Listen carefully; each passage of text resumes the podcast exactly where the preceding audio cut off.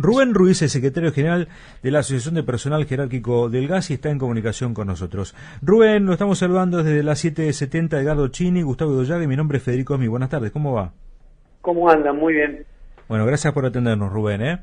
No, gracias a ustedes. Bueno, ¿me explica usted que sabe eh, qué es lo que está pasando con relación a este tema del gasoducto Néstor Kirchner?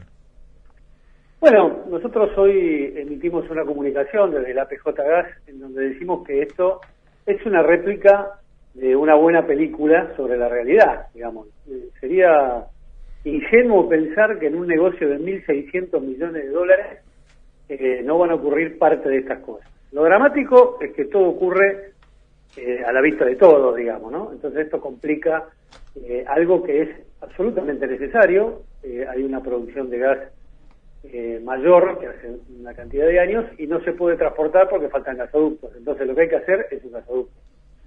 Eh, está claro que es una obra compleja porque atraviesa eh, oeste a este nuestro país, pero no es imposible de realizar y además en Argentina hay una vasta experiencia desde el año 47 para acá en hacer gasoductos, así que no hay ninguna ningún impedimento para que esta obra se haga, salvo las complicaciones políticas que estamos viendo. Bueno, ahora si quiere, si quiere Rubén nos metemos en lo político. Quisiera hacerle un par de preguntas más técnicas, ¿no? Eh, la Argentina está con serios problemas de abastecimiento de gas, es decir, no tenemos gas para, eh, digamos, calentar el, el, país y por eso se está importando. Esto es correcto, ¿no? Sí. Bien, eh, ¿desde cuándo estamos con ese problema? ¿Desde el gobierno de Cristina, desde el gobierno de Mauricio Macri, desde este gobierno? ¿Cuándo comenzó el problema de faltante de gas para abastecer al mercado interno?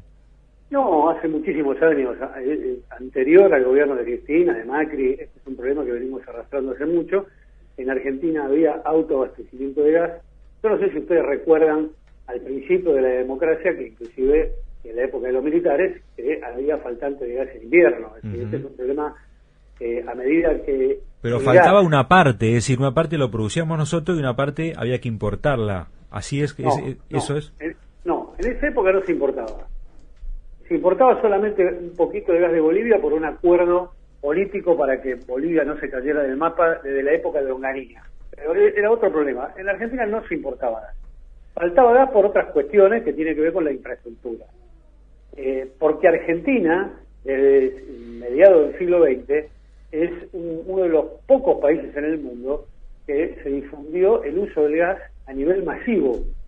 Es decir, esto no ocurrió en otros lugares del mundo en, 10, 12 países, pero no más que eso. Entonces, eh, no sé si a ustedes les, ha pasado lo mismo cuando eran chicos, pero la mayoría de los centros urbanos, los que vivimos en centros urbanos, estamos acostumbrados a tener gas natural en nuestras casas, gas por red. Sí. Eh, o sea, pero esto hace muchos años, no de ahora.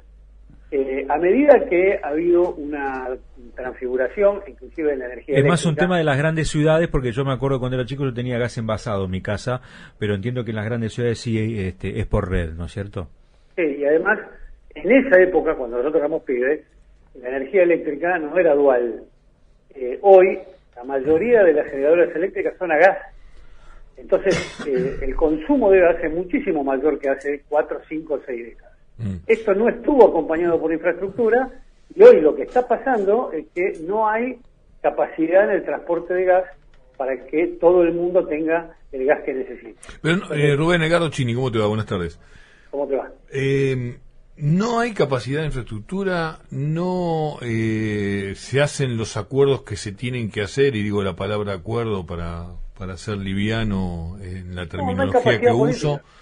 Eh, porque digo, pero digo, también tenemos este, empresas de punta al respecto que realizan estas tareas y producen estos tipos de elementos en otros países. Por supuesto, es decir, acá el, viernes pasado se dio Por ejemplo, una... Techín, digo, ¿no? Para, digo, claro, claro. Bueno, eh, lo que pasa es que hay cosas que son antipáticas. Eh, cuando uno dice, Techín es la única empresa en Argentina hoy en condiciones de proveer caños en esta magnitud, bueno, hay, hay eh, eh, heridas de este país, ¿no? Que dice, bueno, pero estamos en manos de un monopolio. Y sí, este mm. país se privatizó en el 90, así nos dejaron. Mm. Y ningún gobierno, más allá de, de las cosas que se dicen, le ha quitado poder a Techín. Es más, le han dado cada vez más poder a Techín. Entonces, hoy nosotros planteamos, si se quería discutir esta idea de que tenía que venir el tren de laminado al argentino, qué sé yo, se tendría que haber puesto alguna cláusula en el pliego antes de hacer la licitación, porque decirlo ahora ya estamos medio cocinados, digamos. Está claro, por lo menos los trabajadores de la industria de gas sabemos que Techín es la única empresa que hoy puede hacer. Eh, Discutir esto, sí. pero eso no quiere decir que estemos a favor de Techín. No, está Estamos- claro, está claro, y la verdad que realidad, ¿qué vamos a está, eh, siendo muy claro, digo, y, y está, es interesante no, no hablar con hipocresías, digo, y no ni con fantasía, ¿no? Vayamos, vayamos a los hechos. Ahí la pregunta es por qué no se hizo, y la, la pregunta a vos, eh, concreta, es, eh, con- por tu experiencia, y por esta situación, como hablabas recién con, con Federico, que ya es histórica, podemos decirlo, eh, ¿cómo crees que va a terminar esta película, como ustedes hacen la, la metáfora en el comunicado, no? Yo creo que finalmente el gasoducto se va a hacer porque los más interesados de que se haga el gasoducto son los dueños reales de este país. Ujú. Steam, Pampa Energía, etcétera, eh, Burgeroni. Ellos son los interesados más que nadie de que este gasoducto se haga. Ahora, en el medio, entre ellos también hay peleas. Yo quiero aclarar que al principio de esta licitación, las empresas chinas quedaron afuera eh, y, produjo un- una pelea de proporciones. No es que no produjo. Yo no sé si ustedes se acuerdan hace dos meses que inclusive estuvo casi impugnada la licitación en ese momento por los chinos. Mm. Entonces no es que no hay peleas, hay peleas. ¿Quién va a hacer la construcción del gasoducto? Ahora, Porque- Rubén, ¿cuánto demora? Si sup- supongamos, ¿no? Este, estamos en Argentina, año verde. Supongamos que mañana se soluciona, que mañana todos los problemas del gobierno se solucionan y aparece la licitación. ¿Cuánto tarda en construirse un gasoducto que creo que va de Vaca Muerta hasta la provincia de Buenos Aires? Dijo usted bien, ¿no es cierto? En la primera etapa hasta Saliqueló, la provincia de Buenos Aires. Y- La segunda etapa hasta San Jerónimo, en la- el sur de la provincia de Santa Fe. Bueno, ¿cuánto demora eso en construirse y cuánto en que, bueno, después vaya con gas por dentro? La, la primera etapa, que es hasta Saliqueló, que son 560 kilómetros, se puede hacer entre un año y un año y medio. Depende también de la política constructiva. Si vos arrancás desde las dos puntas hacia el medio, Claro, y se unen como como el, el túnel del Canal de la Mancha, ¿no? Que, que uno de cada lado, sí. No, te, te lo hago más autóctono, como el gasoducto General San Martín. Mm. El gasoducto Lavallol, Comodoro Rivadavia, que se hizo en el año 47, de Lavallol hacia el sur arrancó el obrador argentino y de Comodoro hacia el norte arrancó el eh, obrador italiano. Eh, les, les hago una pregunta. ¿Ustedes quién cree que llegó primero al medio? Y ya que estás provocando, te digo el argentino. Efectivamente. Te digo el argentino, ya que estás Llegó el provocando. argentino y desde ese momento en gas del Estado se cobró, se cobró la bonificación anual por eficacia, que fue la diferencia de los días que llegaron antes. De Pero no, no, no, no nos perdamos, Rubén. A ver, eh, un, un, un año y medio, dijiste, para... Un año, un año o un año y medio depende. Para llegar a... Saliqueló. Sí, a, a Saliqueló, Saliqueló, que es- exactamente. Bueno, y, después, hay unirlo con qué? hay- ¿Con qué hay que unirlo eso? De Saliqueló se hace, se debería hacer otro tramo del gasoducto que está previsto a San Jerónimo. Porque ¿qué hay ahí? ¿Qué hay ahí? Santa Fe, hay Santa una Fe. planta de transportadora de gas del norte que es que va a terminar siendo junto con Bahía Blanca los dos polos más importantes de gas. Y de ahí ya sale para todo el país, digamos. No, no, no. Para todo el país sale desde Tratayén, de donde se inicia eh, eh, la obra. eh, eh, sale. No, vos estás planeando para, para exportar. Yo lo que digo es cuándo va a tener la gente y cuánto va a ser esto dinero también, ¿no? Porque me imagino que esto también ¿Cuándo va a generar dólares. divisas? Claro. Bueno, hay dos cosas. Discúlpame, te, te- te matamos acá con todas las preguntas. No, pero claro, no, Lo de la exportación hay un problema, discúlpame que acá pise el tema. La de exportación es un problema adicional que se tiene que comprimir el gas para poder exportar, es un proceso que lleva más tiempo, pero la preocupación más federal es en todo el país, lo que te preguntaba Federico ahora, ¿cuándo podemos decir que en todo el país tenemos autoabastecimiento y no tenemos que recurrir a importar nada? No, autoabastecimiento con este solo gasoducto no se va a resolver. Se va a resolver gran parte, pero no todo. es más, eh, hay obras complementarias a esto, porque también se va a hacer un gasoducto entre Mercedes y Cardales que va a unir transportadores de gas del norte con transportadores de gas del sur, porque este país es tan loco que en lugar de tener una sola empresa de gas, tiene 12. Entonces Mm. vos tenés dos transportadoras de gas que cuando a una le falta, la otra le da. Pero no tenemos una transportadora, tenemos dos. ¿Y qué es lo que falta? Y 40 kilómetros de gasoducto para unirla a los dos, a los dos gasoductos fuera del anillo de Gran Buenos Aires.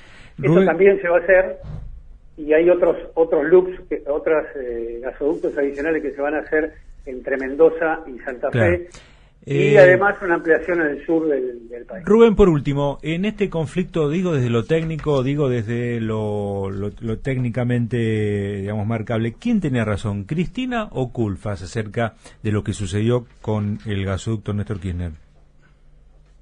Eh, ninguno de los dos. Y te lo voy a explicar en un minuto. Vuelvo a repetir.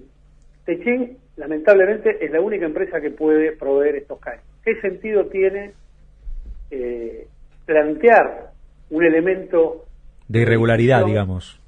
Un- No, no, irregularidad puede haber. ¿Alguien, alguien, eh, ¿alguien duda que eh, el pliego está hecho para que pueda ser Techín el que provea los, los caños si es la única empresa que lo puede proveer? Bueno, se hablaba de Cristóbal López también, ¿no? De la empresa de No, Cristóbal no, López. eso es otra cosa y tiene que ver con la construcción. Sí, la obra civil. Claro. Claro, con la obra civil. Eso va a ser, yo les, les adelanto ahora, en la primer radio que por lo menos yo lo adelanto, va a haber otro flor de quilombo con la construcción. ¿Por qué? A la, la obra civil eh, está dividida en cuatro. Está dividida en cuatro. ¿Cuál No, es tu? no, A ver, no. cuatro tramos dijeron, ¿eh? Hoy, no, hoy la obra civil no está dividida en ningún tramo. Ah, bueno. Hoy la obra civil es para uno, porque eh, la empresa, las empresas que quieren hacer esta obra, la Sí. quieren todas. Sí.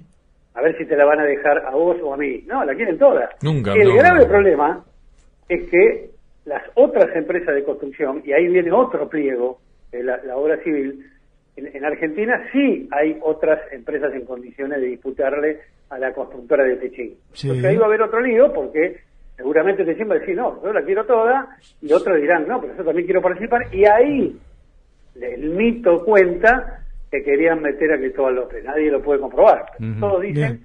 que había presiones para que entrara. Ahora, puede ser que termine dividido en cuatro. Todo lo que a mí me parece, no soy un experto, que dividirlo en dos tiene sus ventajas. Dividirlo en cuatro me parece que... eh, Quiere, quiere decir que va a haber cuatro, cuatro licitaciones, básicamente.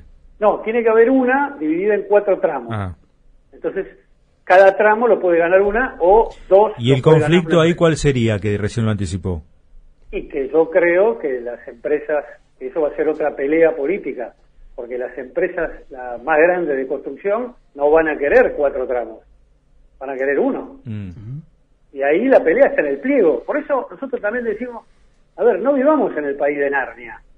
Es decir, cuando hay una obra de esta, hay una disputa política, económica y de poder. Siempre, acá en Estados Unidos, en Francia, en cualquier país. Obvio, todo Una, una, una consulta final, eh, Rubén, A ver, para el tema del laburo, vos que representás a los trabajadores, eh, ¿qué implica esta obra y en todo caso cuáles son las esperanzas al respecto de lo que puede traer eh, como trabajo, como generación de empleo? En, en la obra en sí, en la construcción, va a haber una cantidad de miles de puestos de trabajo que, como ustedes saben, en la construcción son eh, provisorios, digamos, ¿no? Cuando se termina la obra, se termina el puesto de trabajo. Pero después de eso, cuando esté el gasoducto con sus plantas compresoras, con su válvula, con sus estaciones de medición, eso va a plantear una, va- varias decenas de puestos de trabajo estables en las plantas compresoras y en el mantenimiento del gasoducto de medición que pertenece ya a nuestro ámbito de representación que es la industria del gas natural. Así que cada, por eso nosotros decimos que esto hay que hacerlo además, no solo porque lo necesite la gente, sino porque eh, evidentemente dentro de 20 o 30 años el gas o va a dejar de existir o no se va a usar como fuente de energía. Entonces, si vos lo tenés, tenés que usarlo cuando te conviene. Dentro de 20 años, por ahí es la energía solar. Sí, o- ese es el problema, ¿no? es clarísimo. O sea, nos estamos Es peleando cuando todavía esto es negocio. Es Capaz que dentro de un tiempo va, va a reconvertirse todo. Rubén, Nosotros gracias pensamos por... que en los sí. próximos 20 años, 30 años todavía, eh, en la dinámica de este país, el gas va a ser muy importante y queremos decir claramente solo una cosa. Mm. Esta, el gas natural, es la energía de transición hacia otras energías.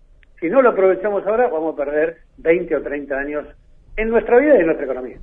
Gracias, Rubén, por esta comunicación. Le agradecemos la gentileza. ¿eh?